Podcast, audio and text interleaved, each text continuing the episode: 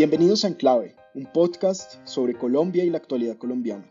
Hoy estamos con ustedes, como siempre, Paula Costa, Luis Guillermo Vélez, Juan Carlos Restrepo, Andrés Caro y nuestro productor Juan Arturo González. Recuerden que nos pueden escribir a podcastenclave.gmail.com y visitar nuestra página web www.enclavepodcast.com. Bienvenidos.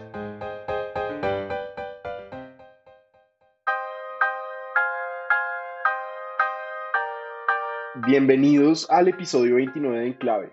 Hoy vamos a hablar de la discusión que de nuevo está dándose en Colombia sobre los falsos positivos a raíz del comunicado de la Jurisdicción Especial para la Paz, de la JEP, que dice que el número de ejecuciones extrajudiciales de asesinatos entre 2002 y 2008 es más de 6.000. Pero antes vamos a hablar de lo que está pasando en estos días. Paula, por fin se conocieron las cifras económicas globales de 2020 y resulta que la economía se contrajo en un 6.8% el año pasado. Esta es la peor caída de la historia pues, de la que se tiene reporte y, por ejemplo, la caída de 1999 fue de 4.5, que se recuerda como una crisis financiera y del mercado inmobiliario muy dura. ¿Por qué no nos ayuda a, a leer estas cifras, Paula? Bueno, pues como, como usted señala, el, el cuarto trimestre cierra con menos 6.8. Digamos que eso viene acompañado de una tasa de desempleo de el 15.9%. Em, pues ha sido un año especialmente duro por lo que todos sabemos de, digamos, de los temas de pandemia. Y hay unos sectores que son sectores que generan mucho empleo, pero también que contribuyen de forma muy importante a la generación de ese valor agregado en la economía que decrecen de forma muy importante. Le voy a dar algunos ejemplos de esos sectores que emplean mucha mano de obra. Están los temas de comercio al por mayor y al por menor, eh, los temas de transporte, alojamiento de servicios, eh, comida, construcción. Los primeros están más o menos como en un rango del 15%, comercio, hotelería, más o menos decrece 15%, pero la construcción, que es otro de los grandes impulsores, eh, tanto del empleo como por los encadenamientos que tiene y por todos los insumos que usa de otros sectores, pues es un, es, digamos que es un pivote muy importante dentro de la economía, decrece en 27.7%. Es decir, esto es una caída muy significativa de un sector que es muy, muy importante dentro de la generación de valor agregado en la economía colombiana. Otro que decrece de forma muy importante son minas y canteras, que son 15,7%, y eso pues nuevamente genera que la economía pues se contraiga. ¿Qué significa esa contracción de la economía? Le voy a dar un poquito como los datos de los años anteriores. El PIB de 2019 era, fue 3.2%, eso fue lo que creció la economía en su conjunto.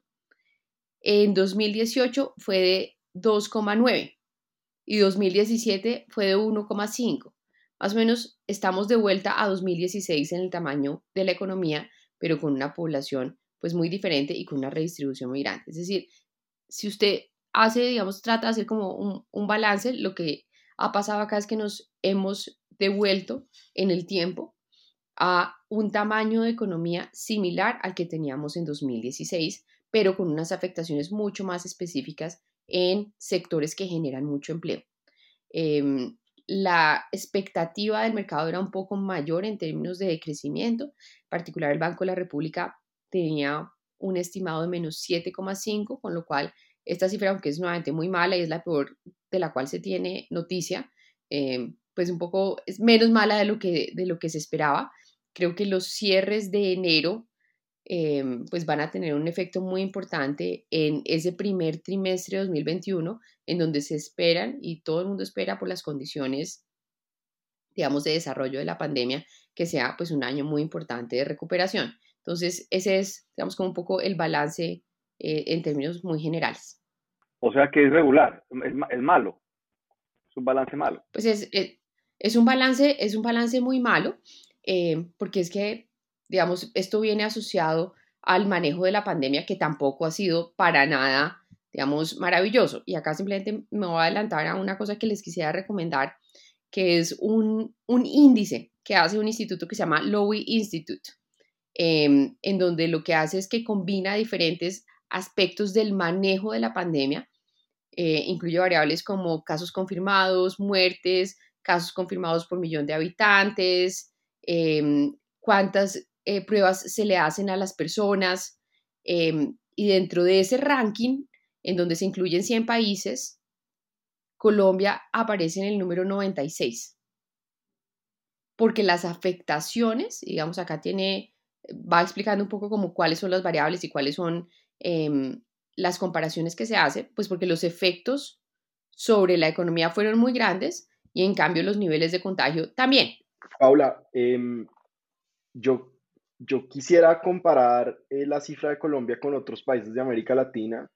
Chile, de, pues digamos, la economía chilena se cayó en un 6%, la peruana en un 11.1%, la colombiana, como ya vimos, 6.8%, la, la mexicana 8.5%, la brasilera 4%, la de Estados Unidos 3.5% y la de Colombia, que de 6.8%, cayó al mismo nivel que la de Europa que mm, supongo que tiene que ver también con, pues, con el turismo en Europa que los afecta tanto, pero pues es como para, para ver que si bien es un golpe muy duro a la economía colombiana, pues es un fenómeno global y regional eh, también. Claro, claro, no digamos acá eh, decreció el mundo, ¿no?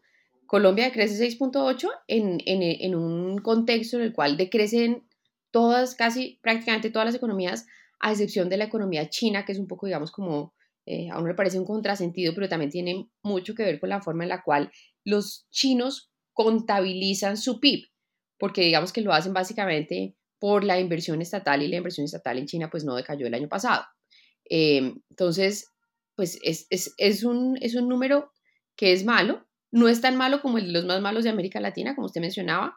Digamos, Perú y Ecuador tuvieron unas caídas mucho más grandes, pero, digamos, un poco acá el tema es cómo, compara usted y cómo toma estas decisiones en términos de pandemia versus efectos económicos, ¿sí? Entonces tenemos unos números de pandemia que no son unos números buenos, digamos, el gran, eh, la gran victoria ha sido que no se han sobrecargado eh, el, el sistema de salud, pero el número de contagios y el número de muertes, pues estamos en el top 10 y hemos estado en el top 10 desde hace muchos meses a nivel mundial.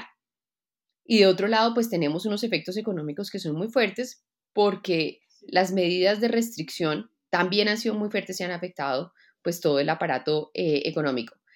La excepción, digamos, en términos de crecimiento, tiene que ver con el sector agro, que fue el sector que siguió funcionando durante todo el año eh, y en donde hay un crecimiento realmente muy pequeño, menos del 1%. Bueno, eh, Juan Carlos, el tiempo, el paso del tiempo, no el periódico, el tiempo le dio la razón y parece que Ecopetrol sí va a hacerse con el control de ISA, ¿no?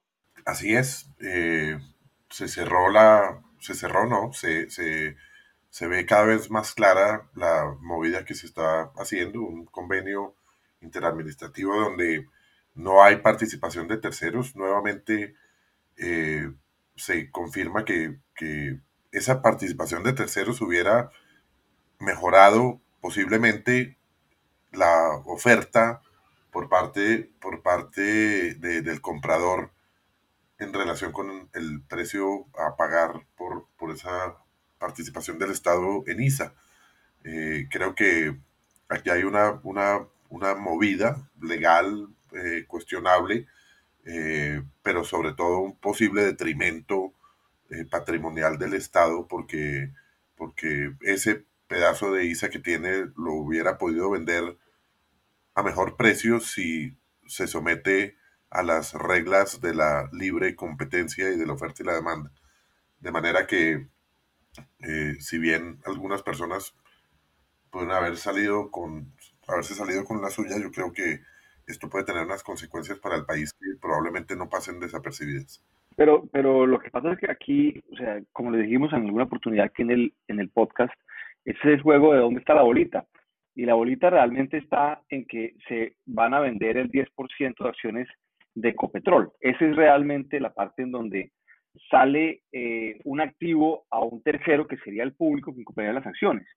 Porque realmente lo que pasaría acá es que pasa eh, ISA de propiedad del Estado colombiano hacer ISA propiedad del Estado colombiano, pero esta vez controlada por Ecopetrol, que también es del Estado colombiano.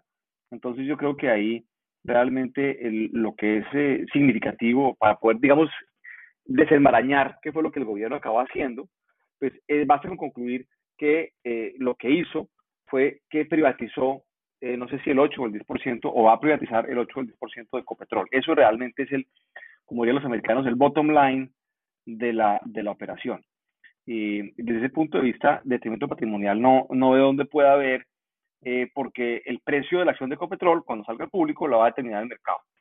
Entonces creo que, que eso es básicamente la, la operación, es, es, pasar la plata de un bolsillo a otro. Bueno, Paula, y una cosa a la que le hemos hecho seguimiento acá es al nombramiento del nuevo director del Tiempo. El Tiempo, el periódico más leído de Colombia tiene nuevo director, se, llama, se trata de Andrés Mompotes, su ex eh, editor general. Y a mí me gustó el nombramiento, Paula, porque Mompotes pues no pertenece ni a ninguna de las familias eh, fundadoras del tiempo, ni al grupo Sarmiento Angulo, aunque pues lo será en este momento, pero pues es, digamos, un periodista de carrera que hizo su carrera en el tiempo y llegó ahí, digamos, por sus méritos propios. Así es pues eh, digamos que el, tiempo ha sido, digamos, ha tenido un rol dentro de este oficio del periodismo en Colombia de formar a muchísima gente, algunos de los cuales pues han estado en diferentes medios, pero en el caso de Monpotes pues él hizo o ha hecho toda su carrera en el tiempo y como usted dice pues creo que es un mensaje muy interesante tener un periodista formado completamente eh, en el tiempo y un mensaje creo que también muy importante para los periodistas al interior de esa casa editorial de la capacidad, digamos, como de, de ascenso, de movilidad, que también está abierta para esos periodistas que se formaron e hicieron todo el recorrido en las diferentes secciones, en los diferentes temas. Em, entonces creo que es un, un, muy buen mensaje, una persona con todas las capacidades y pues buena suerte para él. Bueno, y Paula, por fin llegaron las vacunas, ¿no? Las vimos en televisión como, como si hubieran llegado los Rolling Stones. Y ya a hoy, eh, ayer, perdón, al 19 de febrero, van 21.307 vacunas puestas. No son muchas y la, digamos, la mm, puesta de las vacunas ha estado de alguna manera rodeada un poco de, de algún escándalo eh, en el que los políticos están posando con las cajas, los ministros están viajando, eh, hay gente celebrando, pero digamos, ya empezamos, ¿no? Sí, digamos, lo importante de la noticia es que ya empezamos. Realmente creo que la, la, dimensión que se le ha dado y el bombo que se ha hecho desde el gobierno pues es absolutamente desproporcional. Cuando usted mira y compara un poco cómo está el resto del mundo. Eh, en el Reino Unido están celebrando porque lograron la meta de haber distribuido 15 millones de dosis para la mitad del mes de febrero, ¿no? Que eso es pues una cosa bastante diferente a la llegada de 50 mil vacunas a Colombia, en donde, digamos, por el porcentaje de la población que se quiere vacunar, pues es absolutamente irrisorio, ¿no? Nuevamente también les quiero eh, recomendar otro sitio de estadísticas que se llama Estatista, en donde se hace una comparación y es el número de dosis de vacunas contra el coronavirus administradas por cada 100 habitantes eh, hasta el 18 de febrero, es decir, estamos muy cerca. Israel, y digamos que esos países van a llegar a la meta cuando ese número sea 200, porque pues tiene que ser dos dosis en la mayoría de las vacunas, o muy cercano a 200. Israel va en 81.78 le sigue Emiratos Árabes con 54.33. Reino Unido con 25. Estados Unidos con 17. Y el primer país latinoamericano que aparece es Chile con 12.43. En este listado, que hay cerca de 20, 30 países, eh, el otro que aparece es Brasil, con cerca de 3 dosis por cada 100 habitantes. Y pues sobra decir que Colombia no está, ¿no? Pues porque eh, pues no llega ni a uno. Y probablemente no va a llegar en, sino hasta dentro de las próximas semanas. Entonces, absolutamente felices todos. Creo que es un mensaje y creo que es un mensaje también para la economía de que ya empezó el proceso de vacunación en Colombia, pero pues esto tiene que ser infinitamente más eficiente y menos chaucero para que la cosa avance al ritmo que tiene que avanzar. Eh, bueno, y Luis Guillermo, se están moviendo alianzas en el centro político eh, para las elecciones de 2022, mientras que el Partido Liberal y César Gaviria le están coqueteando al rector de la Universidad de los Andes y exministro de Salud Alejandro Gaviria. Parece que el Partido Verde y Compromiso Ciudadano, el movimiento de Fajardo, se unen con Humberto de la Calle, Juan Fernando Cristo, eh, los Galán y Ángela María Robledo para empezar una coalición, digamos, de centro izquierda. Al mismo tiempo, Dilia Francisca Toro, eh, la presidenta del partido de la U y una política muy importante del Valle del Cauca, algunos dirían una gamonal del Valle del Cauca, ha anunciado que está iniciando eh, conversaciones para unir a una coalición de exalcaldes, exalcaldes y exgobernadores a la que quizás van a aterrizar Alex Char, Enrique Peñalosa y Federico Gutiérrez. ¿Cómo, cómo, cómo deberíamos interpretar estos movimientos que están, digamos, cooptando el centro político y al mismo tiempo dividiéndolo, Luis Guillermo? Esto es muy interesante lo que está ocurriendo y está ocurriendo relativamente rápido. Todavía estamos, eh, digamos, a más de año y medio de, las elecciones. Entonces, eh, todavía, digamos, hay bastante plazo para que esto ocurra. Pero el perro lo deberían capar dos veces.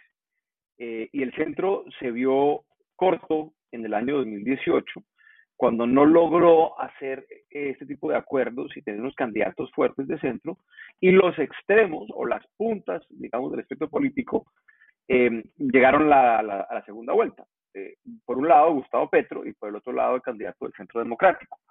le conviene a los extremos, les conviene a los extremos, el extremo de izquierda y el extremo de derecha en Colombia, ser antagónicos, porque ya quedó demostrado en 2018 y probablemente se repetiría en 2022, que si el candidato de la izquierda eh, o de la centroizquierda acaba siendo, mm, por fuerza de, su apoyo, Gustavo Petro, pues el candidato de la derecha tiene una opción muy grande de, eh, de ser elegido.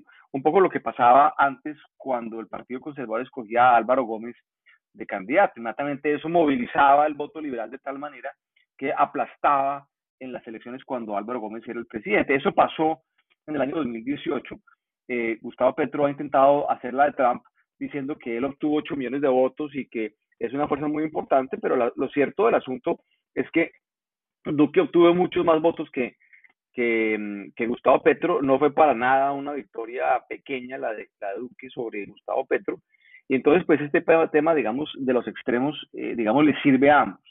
Entonces, la gran pregunta es si los eh, fuerzas de centro logran armar una consulta y no dos, porque si hacen dos consultas, creo que se pierde todo el propósito del ejercicio. Lo que sí estamos viendo, como usted lo acaba de decir, Andrés, es un número muy significativo de candidatos. Usted habló de, o sea, usted dio ahora que mencionó tal vez ocho nombres, usted podría pensar en dos o tres más, estamos hablando de diez.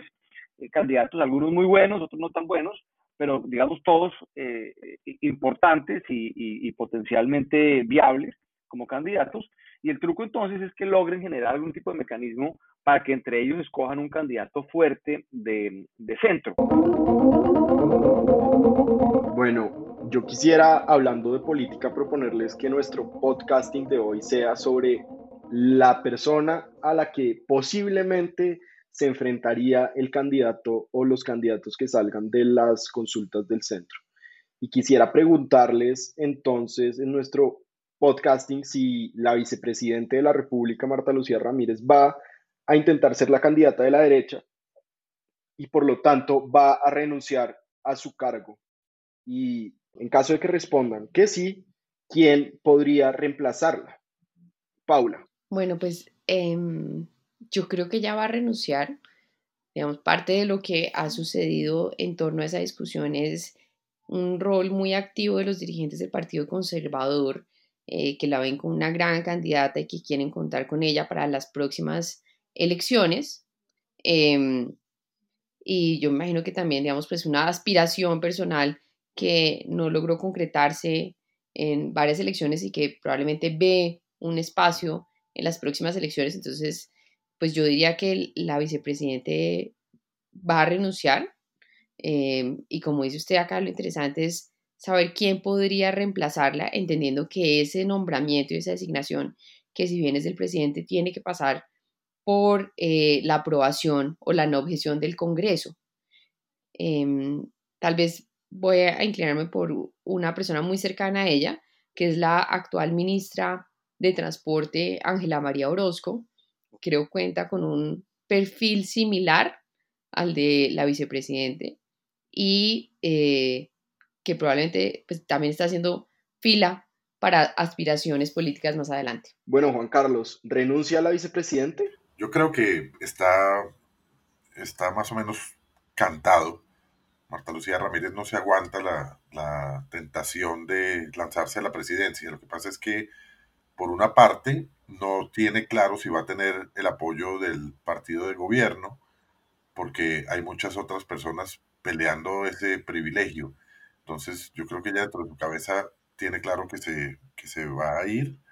Eh, no sabe si se va por firmas o se va, si no obtiene el, apoyo del gobierno y, y, queda ahí un vacío de, del pastranismo, eh, porque pues ella llegó a esa posición por la colaboración que le dio Andrés Pastrana a la campaña de Duque y yo creo que Pastrana no se deja quitar eh, esa silla y pondrá a alguien más de su, de su grupo, que no es muy extenso, que me imagino que debe ser eh, Ángela María Orozco.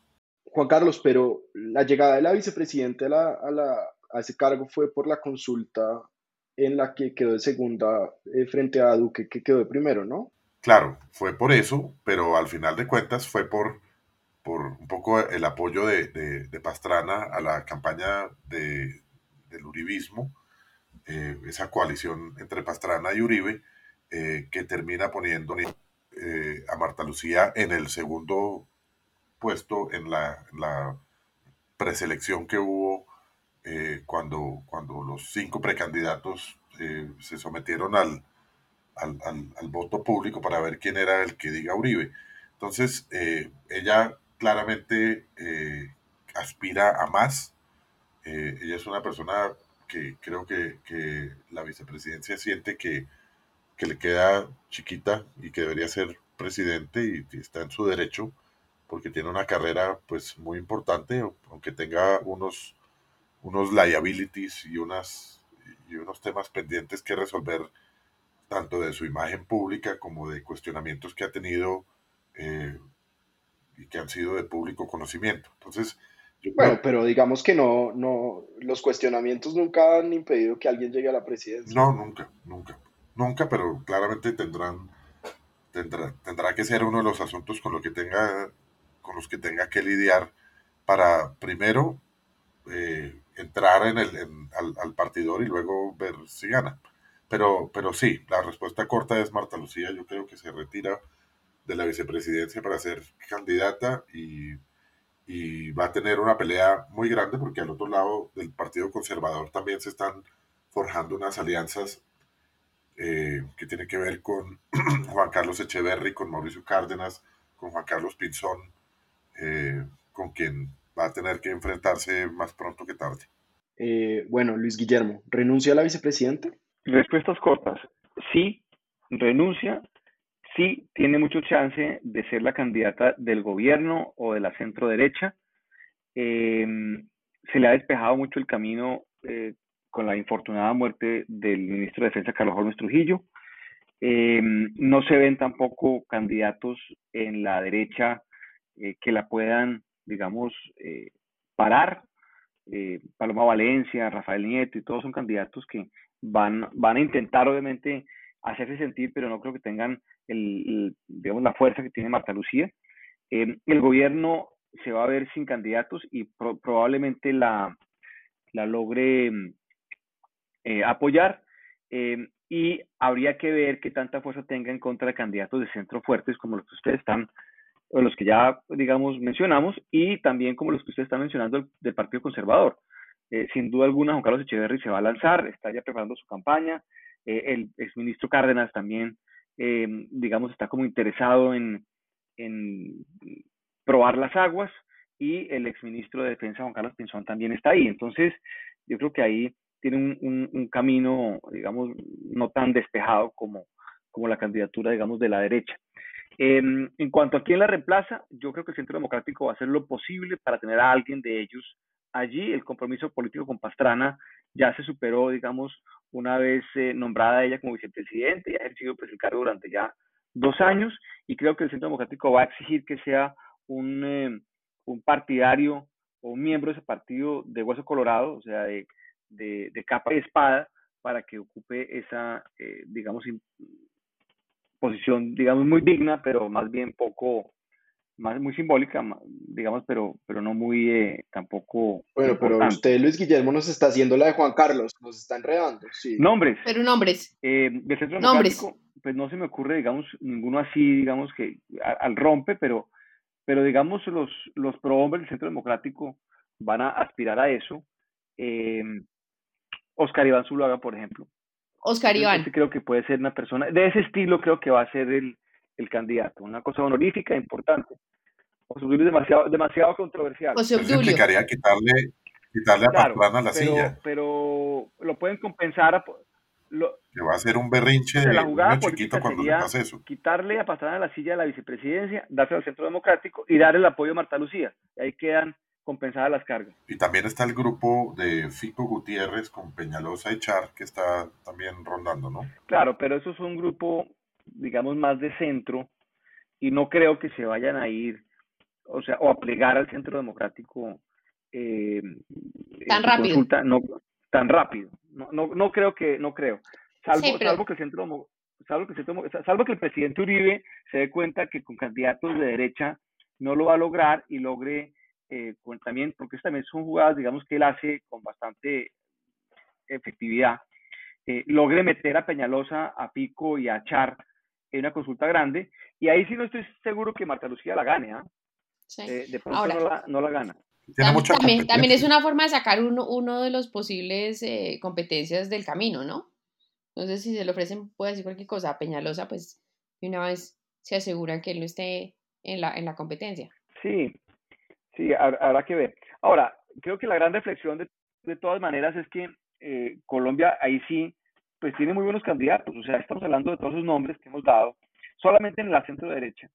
Eh, Marta Lucía, eh, Mauricio Cárdenas, Juan Carlos Echeverry, Juan Carlos Pinzón, Pico Gutiérrez, Enrique Peñalosa.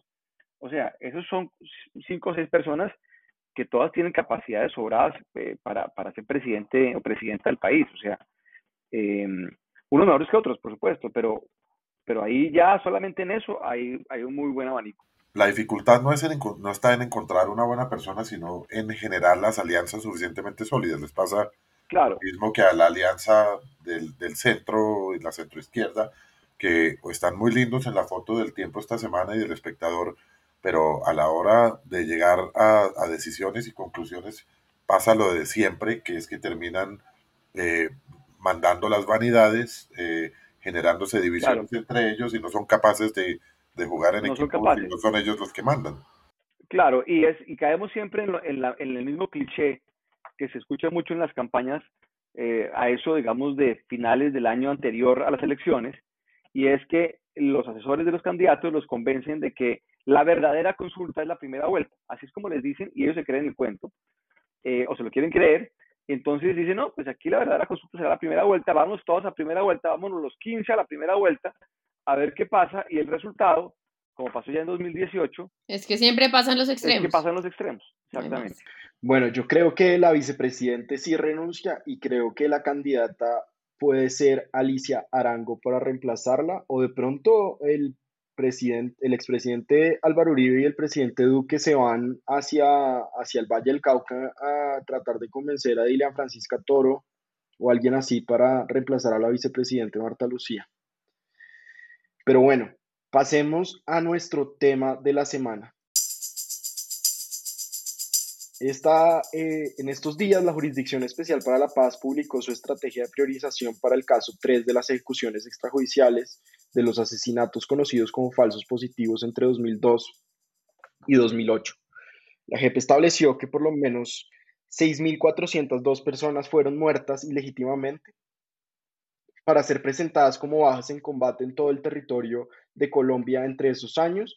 Y esto pues es, Luis Guillermo, uno de, de los episodios más oscuros de la, de Colombia, uno de los crímenes más atroces que se cometieron en el conflicto armado.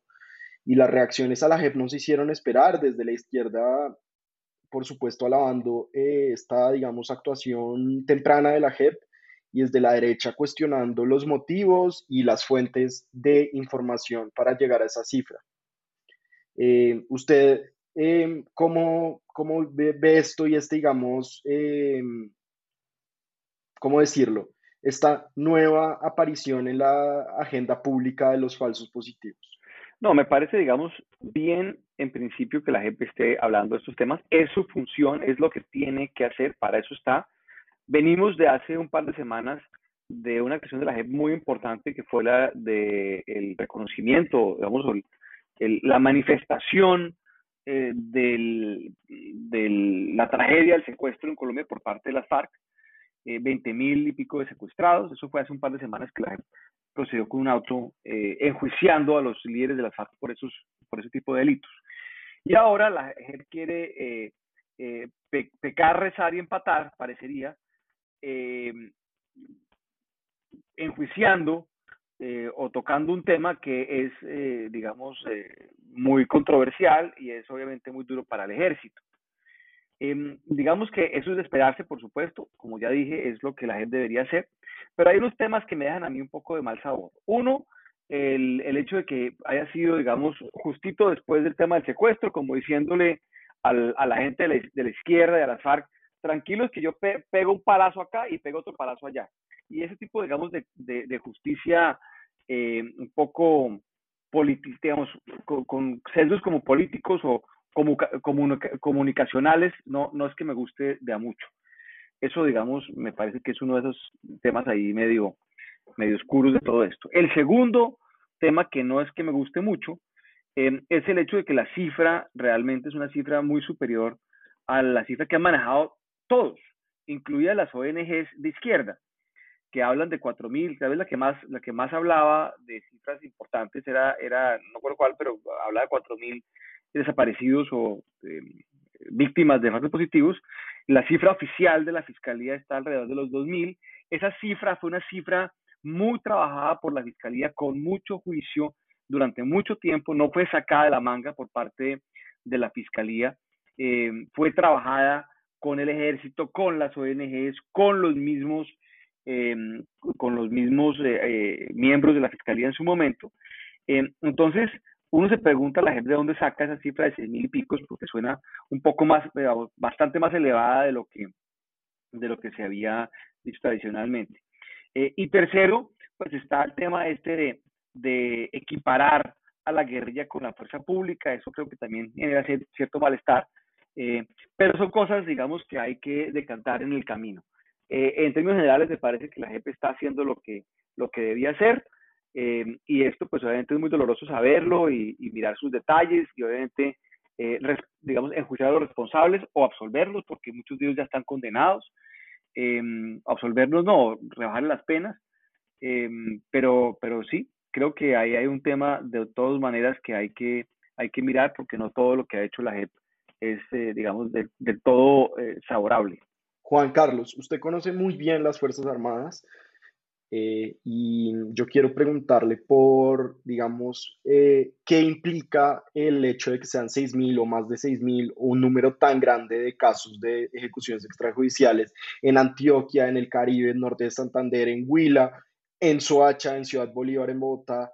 Eh, eso significa que entre 2002 y 2008 hubo una política generalizada del ejército de ejecuciones extrajudiciales. ¿Usted cómo ve eso? Yo creo, Andrés, que esto deja de ver muchas cosas. Primero, que la JEP está cumpliendo una función y, y, contrario a lo que piensa Luis Guillermo, de que le parece sospechoso que dé un palo para un lado y un palo para otro lado, yo creo que eso es un poco la garantía de que hay un, una administración de una justicia especial de paz que está operando para todo el mundo, para todos los, los que tienen que someterse a esa justicia o, o pueden someterse a esa justicia.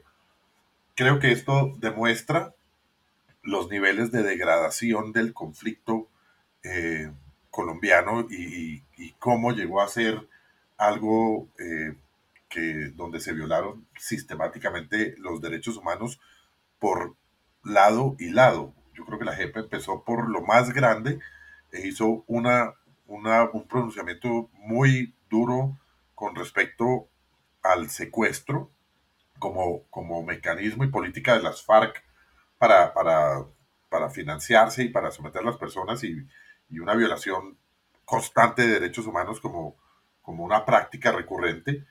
Pero por otra parte, eh, está dejando ver que desde el lado del Estado, de, de las fuerzas militares, también se cometieron crímenes de lesa humanidad como, como, como estos, es decir, un, un número tan importante como, como este, tal vez nos, yo, no, yo no lo miraría con sospecha, yo creo que puede estarnos mostrando que hacia el pasado eh, había subregistro del tema y no había realmente eh, pues un Estado que quisiera aceptar ese tipo de, de señalamientos o de, verdades. Eh, no, no, le pongo la firma al número, pero, pero no tengo por qué dudarlo, porque creo que, que la JEP ha juntado a las distintas fuentes, eh, consultando a una comisión de la verdad, eh, consultando a las víctimas, consultando a la sociedad civil, consultando también a la, a la institucionalidad y la fiscalía para formarse su criterio. Este caso de los falsos positivos arranca cuando se traslada el expediente que tiene la fiscalía a la JEP y ahí la JEP termina de, armar el caso. Me parece muy preocupante el, el, la reacción que se ha venido viendo eh, en algunos sectores de la institucionalidad. El presidente Uribe eh, saltó como un gato a, a, defenderse sin que necesariamente aquí lo mencionaran, ni lo acusaran, ni mucho menos, pero ha salido eh, en, en, una campaña de medios que, que, llevó a cabo en estos días, ahí mismo salió del auto, eh, a criticar a la JEP nuevamente, diciendo que esta es una decisión politizada y que los miembros y los magistrados de la, eh, que componen eh, la, Jurisdicción Especial de Paz, muchos de ellos están sesgados y defienden ONGs, intereses de la izquierda, y en, pocas palabras lo persiguen a él, cosa que me parece in, in, innecesaria, inapropiada, inoportuna. Eh, por otra parte, se vio en el día de ayer un tuit eh, que me pareció muy delicado por parte del comandante del ejército, donde, donde creyéndonos un poco tontos, eh, hace, una, hace unos señalamientos diciendo que, que las serpientes están persiguiendo a los buenos, más o menos. Literalmente lo que dice el, el, general Zapateiro es, somos soldados del ejército de Colombia y, no nos dejaremos vencer por más víboras venenosas y perversas que quieran atacarnos, señalarnos o debilitarnos. Oficiales, suboficiales y soldados, no nos rendimos, no desfallecemos, siempre fuertes, con la cabeza en alto, Dios está con nosotros y pone un video de unas culebras persiguiendo una iguana. Eh, preguntado, dijo después que es que se refería era a los, a los grupos subversivos, pero, pero el, mensaje velado quedó, me pareció que tenía un poco de un tono de amenaza, eh, un tono como de rebeldía, eh, inapropiado, inoportuno, porque, porque hay una, hay, se está viendo una reacción violenta eh, de la institucionalidad hacia una o provocada o generada o a raíz de una decisión que también viene de la institucionalidad, porque la JEP hace parte de la institucionalidad. Me parece que muy, es muy peligroso que se polarice aún más eh, y se politice la decisión y se polarice internamente en, en, el ejército y en las fuerzas militares eh, una situación como esta que, que no lleva y no conduce a nada bueno. Paula, ¿usted cómo vio las reacciones a la decisión de la JEP? Eh, como nos mencionaba Juan Carlos, fue muy sorprendente y un poco terrible, uno diría, la, el tuit del, general Zapatero, si es que estaba dedicada a la JEP, como, lo leyó Juan Carlos.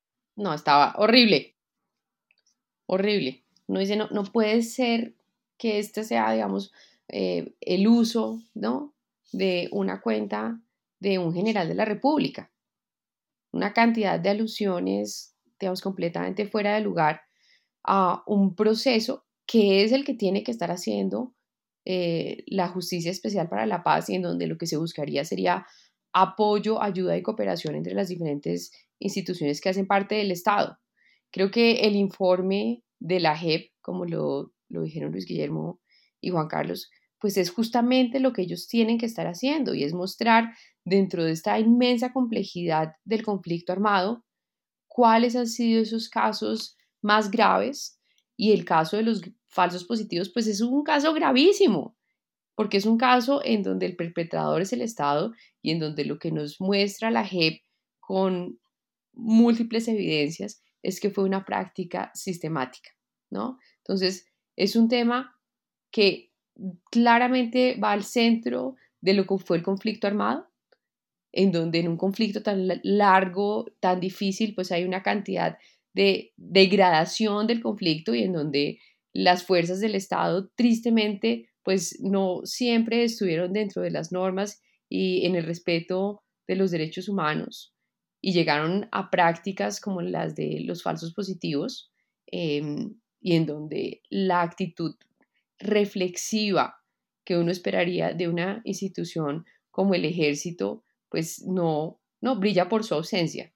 La otra reacción que es absolutamente esperable, digamos, de cierta forma, pero también muy disidente eh, son los señalamientos de Álvaro Uribe, en donde convierte esto en una pelea personal y en donde sigue, digamos, aportando a la polarización del país, eh, considerando que la labor de la JEP es una labor en contra, como él dice, abro comillas, de su persona, eh, cierro comillas. Pero ¿cómo podría ser la labor de la JEP no política, teniendo en cuenta que la JEP surgió después del plebiscito, de la negociación de paz? O sea, ¿En qué? Eh, no, yo no, yo no digo, digamos, claramente tiene un componente político, pues porque finalmente es tratar de dilucidar lo que pasó, ¿no? Ahora ellos son unos jueces que no pueden actuar con sesgos políticos ni ideológicos, sino tienen que actuar en justicia, ¿cierto? Tiene un origen político, pero no una actuación política. Exacto. Y, eh, además hay, hay, que tener en cuenta algo adicional en relación con el tuit del general Zapatero, y es que esta es una institución donde impera la obediencia de vida. Es decir, que el comandante de una fuerza diga eso, quiere decir que todos los hombres y mujeres que están debajo de él deben obedecer y acatar, eh, aunque eso no es enemigo. orden, es un comentario, pero eso sí es una declaración de enemistad y sí es una declaración de, polarización y de que quien diga algo en ese sentido es un enemigo. Cuando los, falsos positivos, primero, eran un eran un crimen que ya estaba documentado y estaba cuantificado. El hecho de que el auto de la JEP lo que haga es demostrar que son muchos más, pues no hace mucha diferencia porque es igual de malo matar a cinco personas que matar a dos mil que matar a seis mil. Eh, ya, ya hay un delito cometido y ya hay unos indicios de una política que lo que ellos, lo que la JEP trata de demostrar es que es una, un tema sistemático eh, y que fue en algún momento una política liderada por una cúpula o unos generales de la cúpula eh, que tuvieron esa misma injerencia que podría tener hoy el general Zapatero al declarar enemigo a cualquier persona que haga un pronunciamiento institucional como este. Luis Guillermo, yo quiero preguntarle una cosa respecto a lo que dice Juan Carlos de la responsabilidad de la cúpula de ciertos generales. El expresidente Álvaro Uribe está eh, un poco uno lo vería un poco asustado o un poco precavido respecto a lo que se pueda venir con la JEP respecto a juicios a su propio gobierno. ¿Usted cree que vamos a ver en la JEP a, máximos responsables de estos crímenes juzgados, ya sean los generales o incluso los exministros de defensa o incluso al presidente de la República, si sea en un juicio, digamos, político o público? Mire, yo, yo creo que si eso llegase a ser así, sería el fin de la JEP porque pues habría quedado, digamos, eh, comprobado que efectivamente eh, es eh, un ente politizado y se le daría la razón a los opositores de la JEP y al, uribismo.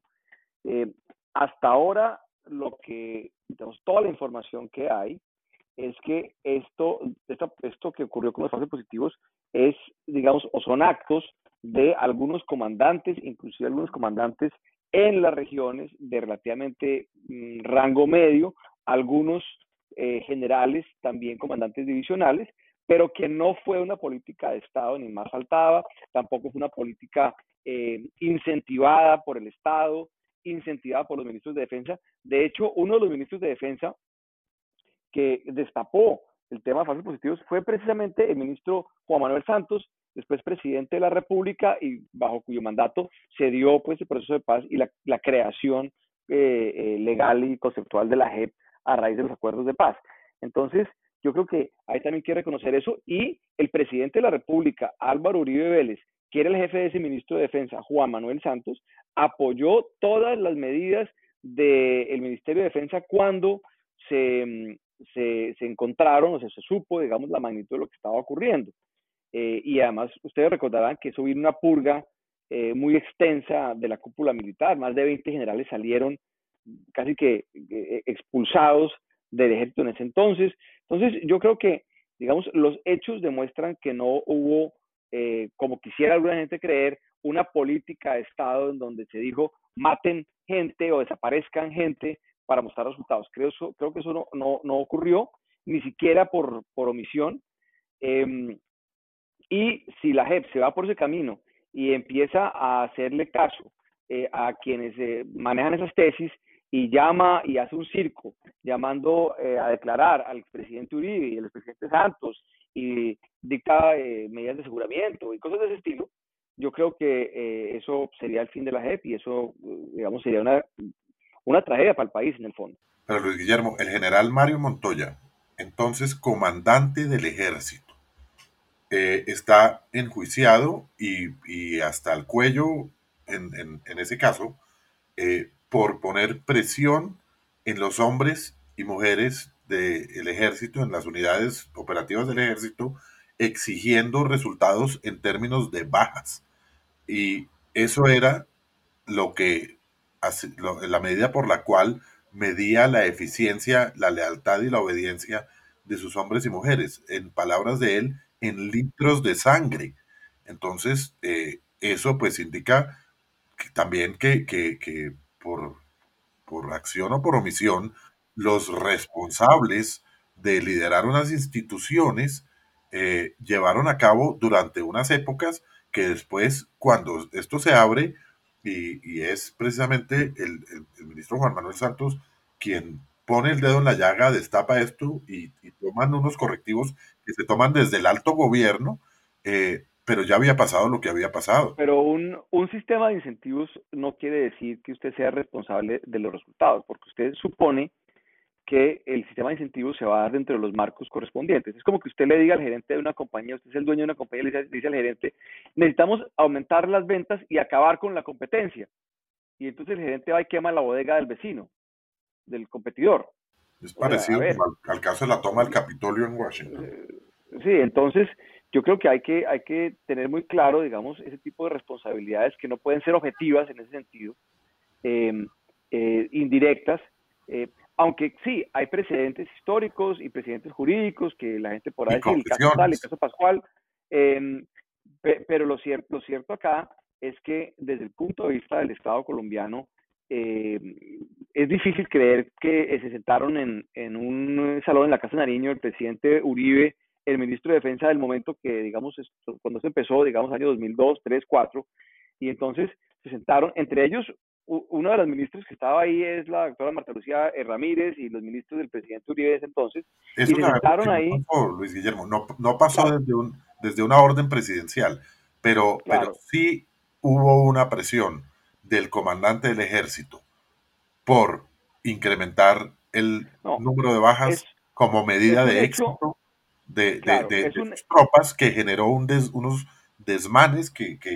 claro, es, un hecho que hubo una, una política de incentivos con eh, lo que llaman en inglés body counts, eh, eh, es mostrar los, pues, los muertos ahí, una, que es una manera de medir, digamos, el éxito militar, pues suena grotesco y todo, pero pues así es. y esa política degeneró en los falsos positivos, que además tenían muchos, muchos elementos adicionales detrás, ¿no? Em, y, y, bueno, digamos que, que no necesariamente eh, el hecho de que exista la política quiere decir que el Estado o el comandante del ejército en ese momento era responsable. El señor Montoya tendrá que, ir allá a la, a la JEP y, y, responder. Em, y hay, también recordamos un tema aquí muy importante, y es que a diferencia, a diferencia de las FARC, eh, muchos de los eh, de las personas, de los oficiales y los militares y suboficiales eh, y soldados involucrados en el tema de falsos positivos están condenados. Un número muy importante. Hay, hay decenas. Cual, lo cual demuestra, demuestra que, decenas condenados a, a, 30 y 40 años de cárcel. Sí, eh, lo cual demuestra que esto no es algo que podamos meter debajo del tapete y que lo que está pasando aquí es que hubo en el, eh, después de todo esto, hubo un proceso de paz que genera un sistema de justicia transicional donde tirios y troyanos tienen que comparecer al sistema de justicia transicional y ahorita están en, el, en, el, en, la pelea de que cuando se le señala cualquier acto a cualquiera de los dos extremos, eh, lo que dice es, en vez de, de, defenderse o de aceptar, eh, pero bueno, hay, hay, que decir, las FARC aceptaron el, tema del secuestro y aceptaron el auto del secuestro, por lo menos algunos de sus, de sus líderes, eh, lo que se está optando es por una actitud de, de, más hijo de madre es usted. Paula, una pregunta. ¿Cómo, ¿Cómo, el general Montoya puede ser máximo responsable de esto y no el presidente de la República o los ministros de defensa? incluyendo al Álvaro Uribe y a, Juan Manuel Santos, que si bien destapó esto en 2008, pues fueron, fue después de dos años de su Ministerio de Defensa. O sea, ¿en qué punto se, en qué punto, en qué punto se, se tranca la responsabilidad del mando pues yo creo que es un tema entre un general y un civil. Más de, más de los jueces que de, de, opinadores como nosotros, pero creo que hay una pista de eso que tiene que ver en cuál es la línea de mando y desde dónde viene esa línea de mando y cuáles son los, digamos, las instrucciones que se dan a la tropa sobre este tipo de temas. Yo quiero, yo quiero simplemente retomar un tema de la discusión que tenía Juan Carlos con, con Luis Guillermo, y es que, digamos, nuevamente, esto no es un tema nuevo para el país. Hay personas que están en la cárcel cumpliendo, cumpliendo sentencias por esto. Es un tema en donde el mismo presidente Uribe tuvo que tomar medidas muy difíciles como cambiar eh, la plana principal de las Fuerzas Armadas cuando se descubrió y cuando se, empezó a destapar esto. Entonces, este no es un invento de la JEP, ¿sí? Esto es un tema en donde hay conocimiento, en donde los que ahora se rasgan las vestiduras y dicen que esto es un tema de la izquierda, tomaron decisiones para tratar de frenar eh, o estuvieron involucrados de alguna forma en estas acciones. Entonces, realmente lo que hay es un aprovechamiento o tratar de utilizar este informe de la JEP como un mecanismo nuevamente de continuar polarizando la discusión política del país y de paso haciéndose los de la vista gorda con los temas y con las medidas que se tendrían que tomar para que este tipo de cosas nunca se repitan en el país. Porque parte de lo interesante que dice, que dice la JEP es que este, pues esto es un informe que tiene un plazo limitado en el tiempo, pero en donde, digamos, es necesario continuar con la investigación hacia adelante, porque no es claro que en ese momento haya acabado esa práctica sistemática. Respondiendo a la pregunta de Andrés, hay instancias políticas y hay instancias operativas. Entonces, está claro que el presidente de la República, salvo pues que le demuestren que, estuvo en una, en una sala de reuniones diciéndole eh, al ministro de Defensa y al comandante general de las fuerzas militares y demás que vayan, maten inocentes para aumentar el número, eso no ocurrió, eso es claro que no ocurrió y es claro también que, que, que no era una política de Estado desde ese nivel. Pero a nivel de las operaciones sí hubo una presión que generó un efecto que es el que estamos conociendo. Y hay que ver esta polarización que se está suscitando ahorita, qué efectos tiene en las elecciones, porque yo creo que, nuevamente ese, esos, esos extremismos eh, son los que han imperado en, las, en los últimos certámenes electorales y eso es lo que, lo que me da temor que vamos otra vez a caer en el mismo, en el mismo cuento de de la extrema izquierda contra la extrema derecha eh, y la gente que está en el centro siguen ahí viendo a ver quién es el que van a poner. Luis Guillermo, para terminar, yo quiero preguntarle qué sigue para la JEP con este proceso. ¿Se vienen entonces eh, un, un, tránsito masivo de militares presos por la justicia ordinaria hacia la JEP, confesiones, nuevos relatos de lo que pasó? y más polarización, como, como nos dice Juan Carlos? pues aquí veremos es algo como al revés de lo que se está diciendo, porque como ya dijimos, hay muchos ya condenados.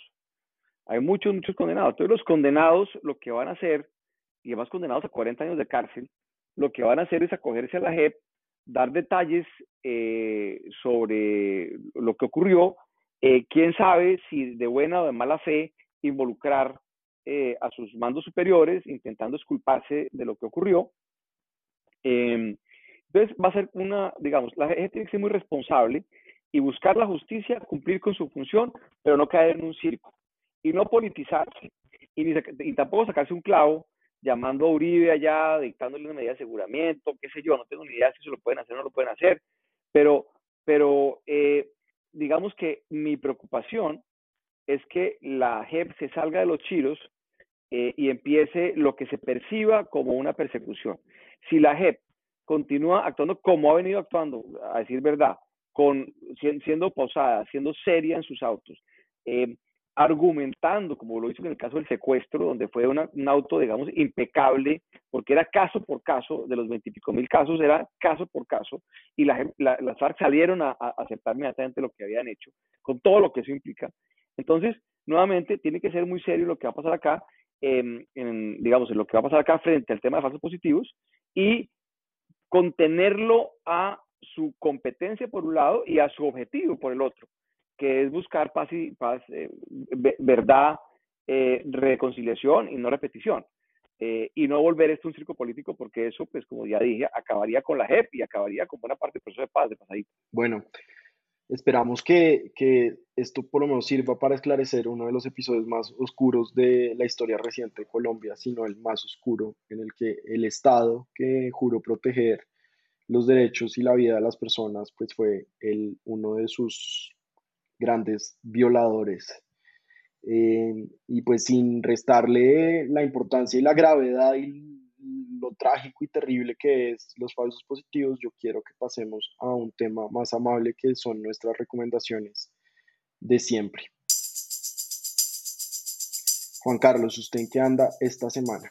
Yo quiero recomendar un libro que compré por Amazon. Eh, se puede bajar al Kindle, pero yo opté por por comprarlo en, copia dura. Eh, es más, es una copia eh, dura. Una edición especial, empastada en, en cuero, como dicen, eh, sobre que contiene. ¿En cuero como de, de, de, Legis o, o qué, Juan? No, no, no, de las, no, tipo elegante, tipo elegante. Que se llama, se llama Barack Obama Speeches. ¿Barack Obama? Barack Obama Speeches. son los discursos del presidente Obama desde, no, son unos seleccionados, no son todos, eh, pero desde la época anterior a su presidencia y a partir del 2009 hasta el 2017 hay más o menos unos 10 o 12 discursos por año eh, en, una edición bastante agradable, muy bonita. Eh, lo compré por Amazon y estoy muy contento ojeando y, pasando eh, de discurso en discurso porque me parece bastante inspirador. Luis Guillermo.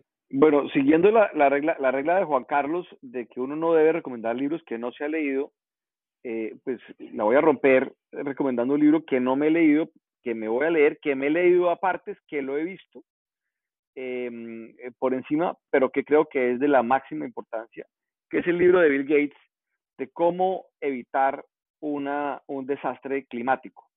Es un libro relativamente pequeño, es eh, con una serie de, de, y además tiene un formato muy interesante porque eh, lo que hace es que mira dónde está la generación de carbono, digamos, de, de gases de efecto invernadero, en fin, y de, y de, polución que pueda generar cambio climático, ya sea el tema industrial, el tema de los vehículos, combustibles fósiles, comida, eh, generación de energía, lo que sea, y da eh, recomendaciones de política pública para cada una de ellas, viendo a ver cómo logramos bajar la huella de carbono a cero al año 2050. Creo que es una, un documento tremendamente importante de un problema que, como usted sabe muy bien, y usted lo ha mencionado, Andrés, varias veces, es el problema más importante de la humanidad por mucho. Eh, en el este único problema importante, casi. El único problema importante que tiene la humanidad es realmente es ese, y va a ser cada vez más importante y cada vez más dramático. Entonces, creo que es una lectura obligada y me imagino que usted que le interesa tanto esos temas, en algún momento también lo va a, a mirar con cuidado. Sí, apenas lo va a pedir a la cuenta, al, al P.O. Box de, de, Juan Carlos en Miami, porque para que, me lo, para que me lo manden acá. Paula, ¿usted en qué anda esta semana? Bueno, yo les tengo una recomendación de una cosa de tecnología que me dejó descrestada, que es una pesa inteligente. Resulta que uno se levanta, hace su mejor esfuerzo para pesar lo menos posible y se para en ese bicho y le calcula, aparte de la masa ósea, el nivel de hidratación. Usted me tiene que explicar, uno cómo después de levantarse hace el esfuerzo posible para pesar lo menos, como es un triunfo de la voluntad. Se quita toda la ropa, no, no, no desayuna. Hace pipí. hace pipí, claro. Claro. Claro. Claro, cuando después de entrar al baño pesa. Yo pensaba que era por pura, por pura fuerza del alma. También.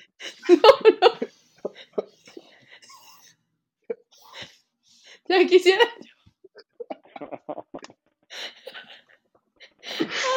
yo. sí quiero, yo sí quiero esa pesa que, a uno le reduce el peso. Le, baja el peso. Le quita, le quita un piano encima. Eh, eh. Como, como, Colombia estás en menos 6.8%. Felicitaciones. Espere, espere, espere, espere, vamos a grabar ese pedazo. No, no, esto lo tenemos que dejar. Ah, bueno, entonces, usted se, usted se ah, para ahí y entonces esta vaina le mide. Yo no sé cómo hace, bueno, la teoría de, detrás de esto es que manda, tiene como unas, mm, unas cositas plateaditas desde donde manda ondas, entonces usted tiene que pararse descalzo y de acuerdo como se vuelven esas ondas a los sensores, calcula un montón de cosas. Entonces calcula grasa visceral, hidratación, masa ósea, eh, una cosa que se llama eh, metabolismo basal, la cantidad de proteína, además del peso, el índice de masa corporal, digamos como otras cosas em, que son un poco más estándar. Es una pesa que no es ni siquiera tan cara y digamos, hay un rango grandísimo de esas pesas inteligentes, pero creo que en este momento en el cual, pues, uno no quiere mucho ir al médico ni tampoco hacerse muchos exámenes, pues es un buen mecanismo un poco para hacer seguimiento a cómo está el cuerpo. ¿Y cómo, y cómo se llama? ¿Incluye el peso de la conciencia o y nos exime ir al psicólogo? Eh, no, no, digamos, después de que usted se quita todo lo que puede, eh, incluidos los malos pensamientos, em, pues se vuelve y se pesa. Eh, la pesa se llama MI. Esta particular se llama MI, pero realmente hay una gran cantidad, MI, hay una gran cantidad de, marcas eh, y de rango de precios. Esta es como la, la básica que calcula todos estos indicadores. ¿Dónde se consigue? Pues por Amazon, Juan, me imagino. Porque... No, no, esto fue de Mercado Libre, llegó de un día para otro, 140 mil pesos. Y yo les quiero recomendar dos videos de el eh, medio de comunicación Vice en español, que son de música. El primero es un, un video que narra la, la, venida de Guns N' Roses a Bogotá. Es una animación muy divertida y el otro es uno que narra la visita de Radiohead a México en 1994, donde los atracaron en un Oxxo con un machete y casi se les cae un avión. y vale la pena ver esos videos. Yo me divertí mucho. ¿En dónde? Y vale la pena. Y eh, eh, en Vice, en español, eh, como siempre van a estar en nuestra... Porfa, mande los links, ponga los links. En nuestro tweet, en nuestro tweet, cuenta de Twitter, em, siempre los ponemos y pues claro, ahí los podrán ver. Entonces, con el libro de los discursos de Barack Obama, el libro de Bill Gates sobre el calentamiento global, los videos de Vice sobre Rolling Stones y Radiohead en América Latina y con la, ¿cómo decirlo? Paula, la alfombra mágica. La báscula, la báscula. la báscula de los tres deseos de Paula, pues nos despedimos y que tengan una muy buena semana. Muchas gracias por oírnos.